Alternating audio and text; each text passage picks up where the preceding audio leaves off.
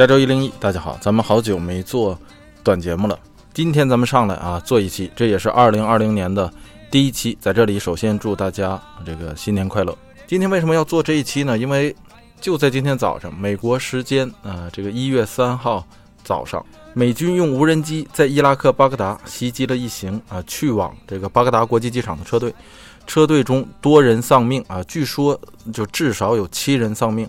包括伊朗的这个圣城军指挥官 Qasim Soleimani，他是一位这个少将啊，但是这个就在他死后，今天这个被炸死之后，伊朗官方追加他为中将，并且将他这个追认为圣城军的司令。这个事情啊，的确是一件挺大的事儿啊。今天早上有好些朋友给我发来这个微信，说啊，这个是不是意味着第三次世界大战要开战了？我我倒是觉得吧，说这事儿倒没跑到说第三次世界大战这个程度，因为这个事儿说到底，它不是美国派无人机飞到伊朗境内去刺杀这个伊朗的高官，而是在啊伊拉克境内。所以虽然说伊朗现在扬言要报复啊，但是我觉得说真正去他敢说去为这个事儿去袭击美国本土，我觉得这个是不大可能的。但是即便如此，今天早上袭击过后，美国的这个股票啊，纳斯达克和这个。啊，道琼斯指数双双下跌，从这儿来讲也表现出来了这个美国市场对此次事件的这个担忧。我和同事今天早上开会的时候还聊这个事儿呢。我们洛杉矶同事说：“哎呀，我这有点担心呐。”啊，这个 D.C. 的，就是华盛顿特区的同事说：“你担心什么呀？我们这儿离伊朗更近。”哎呀，但是我觉得还是说那句话，他这个伊朗虽然要报复，但是袭击美国本土、报复到美国本土来的这个事儿。呃，这可能性非常非常非常小。不过，如果这事儿真是在这个伊朗境内的话，那就是另另外一个完全不一样的性质了。比方说，在二零一六年发生过一次这样的事儿：美国的两艘这个叫做海岸巡逻艇啊，在这个波斯湾作业的时候。哎，巡逻的时候吧，咱们这么说，那就闯入了伊朗的水域，直接就被伊朗海军给扣下了。因为你这就相当于入侵行为嘛，是吧？美军声称呢，说这个水手由于机械故障啊，无意中啊，这个驶进了伊朗海域。你想，这机械故障怎么可能呢？这两艘巡逻艇同时机械故障，同时机械故障，同时使错方向，还得使错方向了以后，还得能进到人家海域里头，这个几率实在是太小了。这明显是给自己找一个台阶下啊！之后事发之后，马上啊，据说。只事发五分钟之后，美国的国务卿就给伊朗的外交官打电话，啊这个沟通了，反反复复沟通了这个好几个电话，经过几个小时的沟通之后，哎，最后这个这几名水手外加这个船只一起被释放了。这个事儿发生的时候是二零一六年，大家知道，奥巴马还在白宫呢啊，当初奥巴马是美国总统。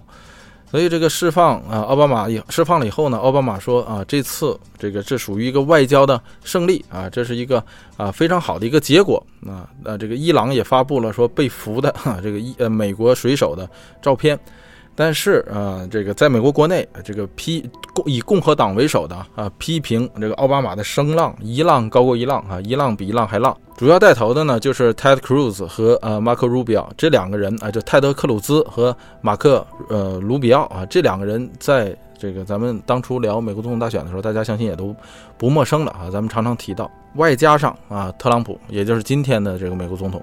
为什么这三个人当初蹦最高呢？因为二零一六年的时候正值美国大选啊，大选期间，这个时候不往高了蹦，什么时候蹦的？这三个人都是总统候选人。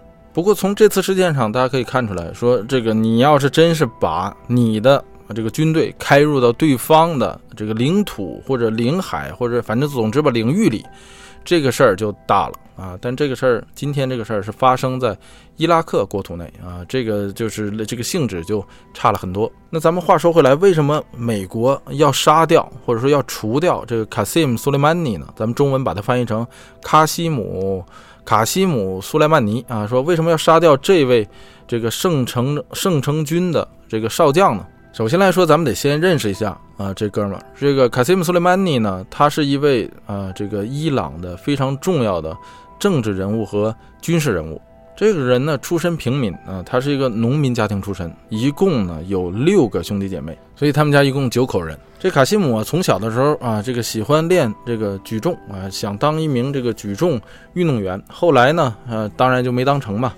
啊，去做这个建筑工人啊，也当了过一段的这个承包商，甚至还这个做过健身教练，并且还是空手道黑带，所以这个人体格呀非常好啊。其实到他死之前啊也是，但是他在伊朗革命前他就认识了啊这个霍梅尼。伊朗革命之后是他的这个发迹期啊，加入了革命军、革命卫队。你别看他没读过什么书啊，但是这个人身体好，头脑反应非常灵活啊，这个也是非常聪明。训练的不多，但是进步的非常快啊，所以很快这个人在这革命军里头的这个位置啊，就不断的被提升，不断的被提拔，一直到两伊战争期间啊，萨达姆入侵了这个伊朗，卡西姆斯莱曼尼在两伊战争之中的表现非常的好，所以在整个战争期间，因为打了八年，你想这个在整个战争期间，哎，也是不断的被提升，最终被提升为第四十一师团的指挥官啊。那个时候他才多大岁数啊？你知道，一九一九八几年的时候，他才二十多岁，就已经成为一个师团的指挥官了。不过，那个说实在的啊，这个两伊战争之中，两伊双方打的都不怎么样。咱们到时候在这个中东往事里头会有专门一章来说两伊啊，咱们在这就不细表了啊。那还是说那句话，卡西姆斯莱曼尼这样的，这都属于矬子里头拔出来的了。因为革命方能用的这个真正的人才的确是不多啊，这个这二十多岁就得当这一个师团的指挥官了，所以可以想象这个战术战略啊方面的这个能力，在当初他的在当初的他啊能有多大的这个经验。卡西姆·苏莱曼尼后来在伊朗被称为啊啊这个中东地区最强大的单兵，哎，或者换一种说法就是啊这个伊朗最强大的特工。除了这个军事指挥官之外，他还是伊朗非常重要的叫做外交战略家。不管怎么样啊，这个人在伊朗国内的声望是非常的高啊，因为他属于按咱们讲话属于老革命了。所以在二零一二年的时候啊，伊朗媒体就期望说，和这个很多民众就期望他能够去参加二零一三年的伊朗总统大选，啊，说如果他要是去参加总统大选的话，这个军方应该把他提提拔成这个圣城呃圣城军的或者说圣城部队的司令官啊，这样的话他就可以有这个足够的就更高的声誉、更高的头衔去参加这个总统大选了。但是被啊卡西姆苏莱曼尼拒绝了啊，他拒绝被提名。哎，这是二零一二年、二零一三年啊，到了二零一五年、一六年的时候啊，这个又是同样的消息传出来，说啊，这个卡西姆苏莱曼尼要参加总统竞选，这个人资质非常高，应该把他提拔成什么什么什么什么，这样的话才他才能够有更高的成。同样的事儿又重来一遍，但是这个卡西姆苏莱曼尼又拒绝了啊，这次他表态了，他说像这样的消息啊，不是我们。嗯，这个不是我放出来的，也不是这个伊朗内部的消息，我从来没有打算过参加过竞选。像这样的消息哪来的呢？是英国的报纸上来的，美国的报纸上来的。说为什么他们要报这样的消息呢？因为他们希望分裂我们的国内的这个政治团体。哎，这是他们的一种分裂行动啊！所以我在这儿，我跟你说，我我就没打算参加过总统选举啊！我还这么说，我始终都是为伊朗和伊斯兰革命服务的一个普普通通的士兵。哎，这就是凯西姆·苏莱曼尼在这个伊朗国内的这么一种声望和表现，和他的这个简单的履历。那这么说，那美国为什么要杀掉啊这位凯西姆·苏莱曼尼少将呢？首先来说，最早的时候可以一直到二零零七年，也十三年前了，差不多是是吧？今天二零二零了。哎，在二零零七年的时候，凯西姆·苏莱曼尼就已经被联合国列入这个制裁伊朗的个人名单上了。跟他一起被列上去的还有叙利亚总统。阿萨德到二零一一年的时候啊，还是这哥们儿被列到了这个欧盟的制裁名单上，同年被这个美国列为恐怖分子。理由呢，其中一个最大的就是这个苏莱曼尼领导的这个激进组织在二零零九啊二零零三年啊这个伊拉克战争期间杀了很多，呃，据说是数百名美国人。这个是怎么回事呢？是伊拉克战争期间，苏莱曼尼派出这个圣城部队的这个特工和军官进入到伊拉克，训练当地的什叶派一起抵抗这个萨达姆侯赛因的这个复兴党。在那个动荡的时期啊啊，当然伊拉克现在也很动荡啊，就是在那个时间段里啊，这个光在伊拉克就有三万多名伊朗特工。其实他和美军一样啊，当初都是反对萨达姆，都是为了把萨达姆拉下台啊。但是呢，这个美军对这个伊朗的介入非常的不满啊，所以就俘虏和这个俘获了很多这种伊朗的特工，三万多个呀，你想。哎，抓抓出几个来，那都是很很容易的事儿。结果这个凯西姆·苏莱曼尼就不高兴了啊，就要报复这个在在伊拉克的这些美国人，所以就在路边安置炸弹呐，伏击美军的车辆啊啊，就这么样事儿啊，这个杀死了很多的美国士兵。据统计啊，有百分之二十的美国士兵在伊拉克战争期间死亡啊，是由于这个伊朗的圣城部队和这个圣城特部队培养的当地的这些民兵，哎造成的。所以由此大家可以看出来啊，这个在当初死这么多人啊，这个上百名美国士兵牺牲，哎，也是在伊拉克啊。这个同样，这个圣城部队也死了很多人，只不过这卡西姆·苏莱曼尼没死而已，就是说他没有，他没事而已。所以这么大的事儿都没有引起说这个伊朗和美国啊两者这个直接交火。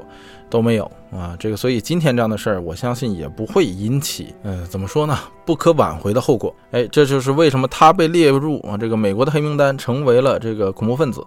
那为什么说说非要在这个节骨眼上啊，这个除掉啊这个卡西姆·苏莱曼尼呢？这个事儿呢，可以分成四个层面来说啊。咱们知道这个内因、外因啊，间接原因和直接原因。首先来说呢，这个美国要大选了，而说实在的呢，特朗普现在这个日子不是特别的好过啊，所以他去发动这个事情呢，其实对他来说是非常有利的。这个咱们不是在这信口胡说啊，因为同样的事情在之前也发生过，就二零零三年的咱们刚才说的这个伊拉克战争，其实也有这方面的原因。再一个，如果大家看过那个纸牌屋的话啊，其实道理也是这样，到最后的时候，这个选战之前发动战争。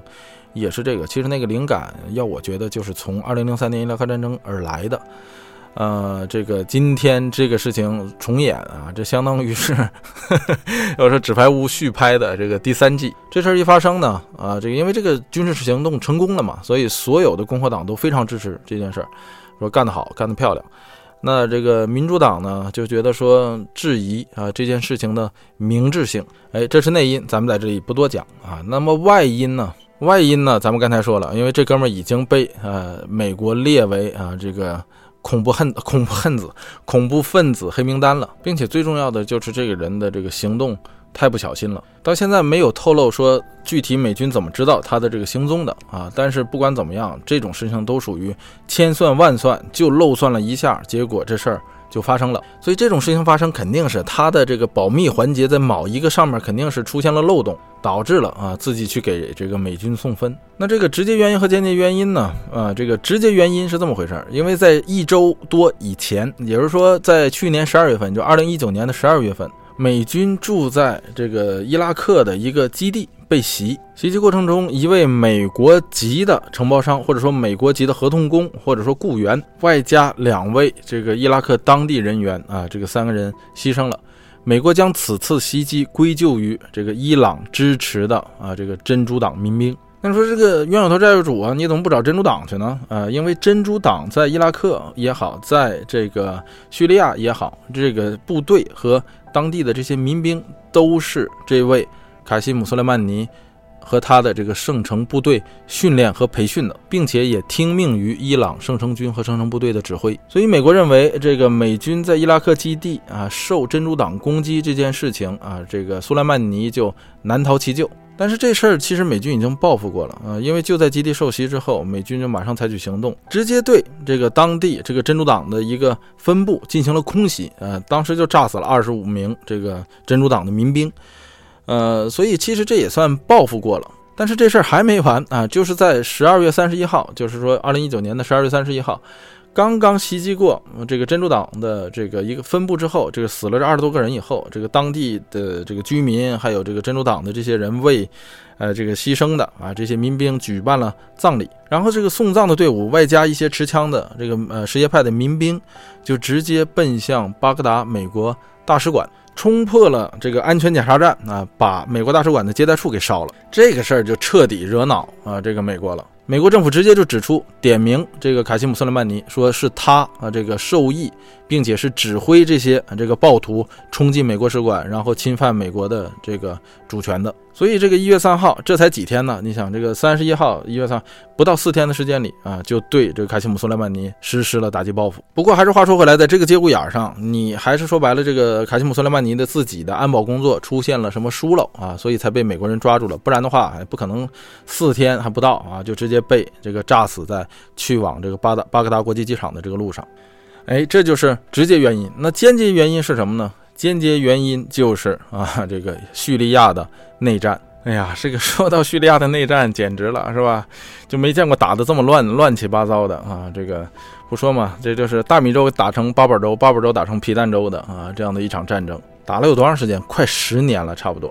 从二零一一年开始啊，最初呢是叙利亚内部的这个反对派反对阿萨德的政府，成立了一个这个叙利亚自由军。然后呢，这个伊斯兰国崛起了啊，再往后呢，库尔德人加进来了。然后紧接着啊，俄罗斯跳进来了。俄罗斯跳进来以后，然后美国跳进来了。美国跳进来以后，土耳其又进来了。哎，所以嘛，咱们说这个真是从八宝粥打成皮蛋粥啊，一点都不夸张。最开始的时候呢，这场战争是这个政府和反政府之间的战争啊。后来打着打着呢，就变成了说什叶派和逊尼派的战争了。然后再打着打着呢，就变成美国和俄国两国的代理战争。然后土耳其往里一跳啊，又变成了说带有着这个奥斯曼帝国复兴主义，或者说复兴奥斯曼帝国主义的，再加上民族主义的。因为这个土耳其人和库尔德人之间的这个民族矛盾是非常非常紧张啊，加上了这么多层色彩啊，最后现在变成这样了。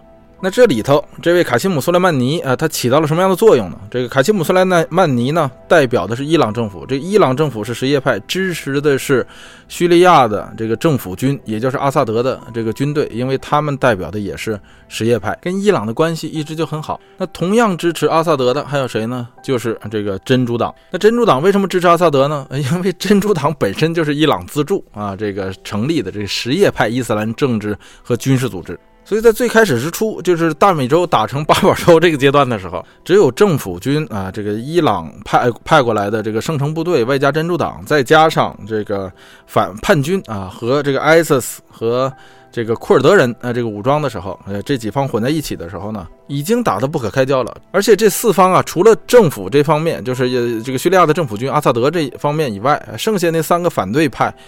呃，这个目的完全不一样，是吧？这个叙利亚反对派是希望推翻这个阿萨德政府啊，就是把它彻底推翻啊。这个伊斯兰国的这个目的是什么呢？要要建立一个独立的这个这个黎凡特啊，这这这他这个目的大了，他理想大了，就自己还想当哈里发呢，他这他这理想 老大了。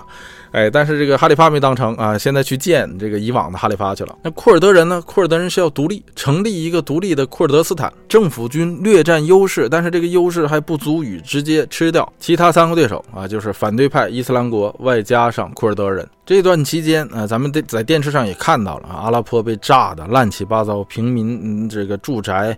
还有这个满地的这个流血，一地的残渣啊！这个曾经的很繁华的大城市啊，被炸的这个面目全非，一片瓦砾。就是这个阶段，这个阶段属于一个战争的这个僵持阶段啊。这个四方啊，除了没人愿意跟伊斯兰国谈判之外，剩下那三方其实也都在谈判，就是说看咱们能不能不打了，是吧？咱们坐下来谈。但是发现根本谈不拢啊！这个反对派就说这个阿萨德下台啊，然后咱们这个呃重新搞政府。这个库尔德人说：“我要独立啊！我不不跟你玩了，我要成立这个库尔德斯坦。”你这个阿萨德政府说：“这个我们谈判的前提是这个政府不变，所以你看这根本就没法和谈。”哎，也就是正在这个期间啊，这位卡西姆呃，这个苏莱曼尼呢就飞到了莫斯科干什么去了呢？拉项目、找投资方去了是吧？打开自己的笔记本给普京一看，做的这 PPT 是吧？哎，只要你投入多少多少的军备。多少多少的这个兵力，哎，你怎么给我们做空中支援？我告诉你，我们政府军必然会胜。其实俄罗斯早就有意啊投资这场战争，但是问题是这样，就是说你不能瞎投资，是吧？这事儿不是说你说打就可以打的，这个事儿我得是。帮助你叙利亚政府，你必须得有胜算，你必须得足够的胜算，我才能够把我的这个钱、人力投到你身上。你要自己一点都不成，是吧？那俗话说得好，烂泥扶不上墙，是吧？那我得看看你到底是一块什么样的料才行。这个卡西姆·苏莱曼尼虽然不是叙利亚政府的人，但是他是支持叙利亚政府的啊，这个伊朗的。高级特务，咱们刚才前面也说了，他属于伊朗的外交战略家，他也很明白说莫斯科或者说俄罗斯在等什么，在看什么，所以在这个时间里飞到莫斯科啊，向这个普京做了一个 proposal。也正是因为他，俄罗斯坚定了加入这场战争的决心。那俄罗斯加入战争的名义是什么呢？打击 ISIS。也就是伊斯兰国。打击伊斯兰国这事儿没没得理挑吧？是不是？我打击伊斯兰国，你们谁谁说不是？谁说说我打击伊斯兰国这事儿不好？这是不可能的。这个理由非常好啊！这个伊斯兰国也是在这个交战双方中，给了所有后来跳进去准备加入这个战争项目的啊，这个所有伊 叙利亚境外的这个势力一个非常好的口实，就是我进来不是为了干别的，我就为了打击伊斯兰国。那俄罗斯跳进来打击伊斯兰国怎么打呢？就是打伊斯兰国的同时，我也打反政府武装，打这些啊这个自由军和这个库尔德人。俄罗斯一这么干，美国一看不高兴了，因为美国呃是想要让阿萨德下台，所以美国支持的是反政府的啊这个武装，就是除了 ISIS 以外的啊其他那两支武装。美国说好，那你加入，那我也来啊，我也来，我也来打击 ISIS。所以俄罗斯一进来以后，美国马上进来了。那美国怎么打击 ISIS 呢？就是打击 ISIS 同时啊，打击 这个叙利亚的政府军。由此，这个美军加入之后啊，或者说美国介入之后啊，这个这场战争就变成一场纯粹的代理人战争了。美国在战争之前呢，其实一直在给伊朗压力，希望压伊朗呢能够在这个叙利亚的这个问题上少管闲事，比方说退出这个伊朗核协议啊啊，比比方说制裁伊朗的一系列的高官呢啊，这个包括联合欧盟一起制裁呀。等等等等，这些手段其实都是为给伊朗施加压力，这些都是在这个特朗普上台之后啊做出的一系列手段。美国介入之后呢，一直就在扶植库尔德武装啊，这个库尔德武装呢也一直与这个美国进行捆绑。另一方面呢，美国也在和这个反政府军呢在进行沟通与协调。可以这么说啊，这个如果这个在美国的介入下，如果反政府武装最终执掌了这个叙利亚政权的话，那么这个库尔德斯坦这一部分的这个土地势必是要这个进行完全的，至少是完全的自治，或者很有可能会分离出来一个独立的国家。说白了，也就是叙利亚的这个国土肯定会分裂。这对于库尔德人来说，当然是个非常好的消息啊！这也相当于呃，这个美国在库尔德的这个墙上画了一个特别大的饼。但是这结果没成想啊，这美国浩浩荡荡进来之之后啊，没打了多长时间以后，刚把这库尔德人的民族情绪鼓舞起来之后哈，然后他就宣布要撤军了。理由是什么呢？这个特朗普的意思就说啊，这个这场战争打下去没有什么意思啊，这个不知道什么时候能结束，而且这个他早先也说要让美国从伊拉克撤军嘛，就是他竞选竞选的时候。现在的国内的压力很大，说你这啊，你说从伊拉克撤军，结果呢，这个伊拉克军没撤完，还把这个，啊，部队派到叙利亚去了。所以这事儿和他的这个口风不符，所以他肯定也面临很大的压力，所以他就打算把这个美军从叙利亚北部撤出。他这一撤不要紧呢，可把库尔德人给害惨了啊！因为科尔库尔德人本来以为这自己是啊，这至少是能自治了，或者说这个再使点劲儿可能就要独立了。结果他这一撤出去以后，库尔德人彻底就。啊，就失去这个支柱了。说你这不是把我给涮了吗？是吧？所以库尔德人没办法，只能与政府军和谈。所以库尔德和政府军相当于这个兵合一处，将打一家了。而就在这时候，土耳其跳出来了，土耳其介入了这叙利亚内战。他的理由就是你们这个难民也好啊，你们这个打仗也好啊，你们这个侵犯到我们的边境了，影响到了土耳其的边境安全啊。我们要往你这个叙利亚内部推进一下，然后在你这个边境内部建一个这个隔离区、安全区。但实际上，它有两个啊真正的理由啊，一个。呢，它就是要打击库尔德人。这个库尔德问题在呃，这个土耳其是一个非常大的这个少数民族问题吧，算得上是。土耳其总共人口是八千万，库尔德人就占了一千两百多万。土耳其境内的库尔德人，咱们以前也说过啊，这个很受压迫啊，这个自己的语言都不可以教，没有自己的广播电台，不许有自己的学校，等等等等等等啊。所以这一次这个叙利亚北部的呃库尔德人起义武装之后。哎，这个土耳其内部的库尔德人也都在摩拳擦掌，这是土耳其的二端最不想看到的，这是其中一个因素啊。这个第二个因素呢更重要，就是这个土耳其人在叙利亚境内啊有很多自己的同胞，这个相当于奥斯曼帝国分裂之后的啊这个遗产。这些在叙利亚境内的土耳其人一直就是一股非常强大的啊这个分裂势力，他们主要遍布在阿拉颇一带。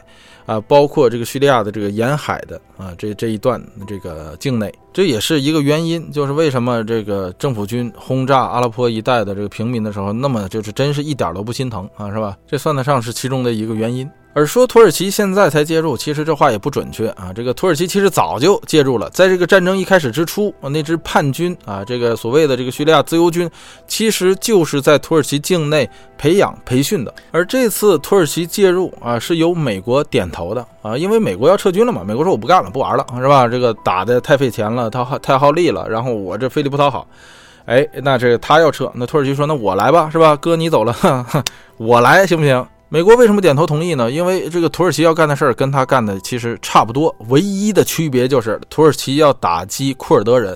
这美国跟库尔德人呢，本来是扶持库尔德人的，现在呢，也这次好歹自己不用参与了嘛。所以不光是美国，不光是把库尔德人给卖了，而且把库尔德人卖给了啊这个最恨库尔德人的土耳其人。哎，这个话说了这么多啊，这就是要杀掉啊这个卡西姆·苏莱曼尼的啊这个间接原因。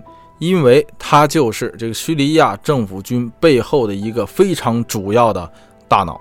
哎，那咱们话说回来，这个美国这次行动之后啊，在这短短的不到二十四小时的时间里，这个其他各个国家的政府一直是是这个是怎么表态的呢？首先来说，伊朗肯定是强烈谴责，伊朗说不光谴责，我还要报复你，你等着吧。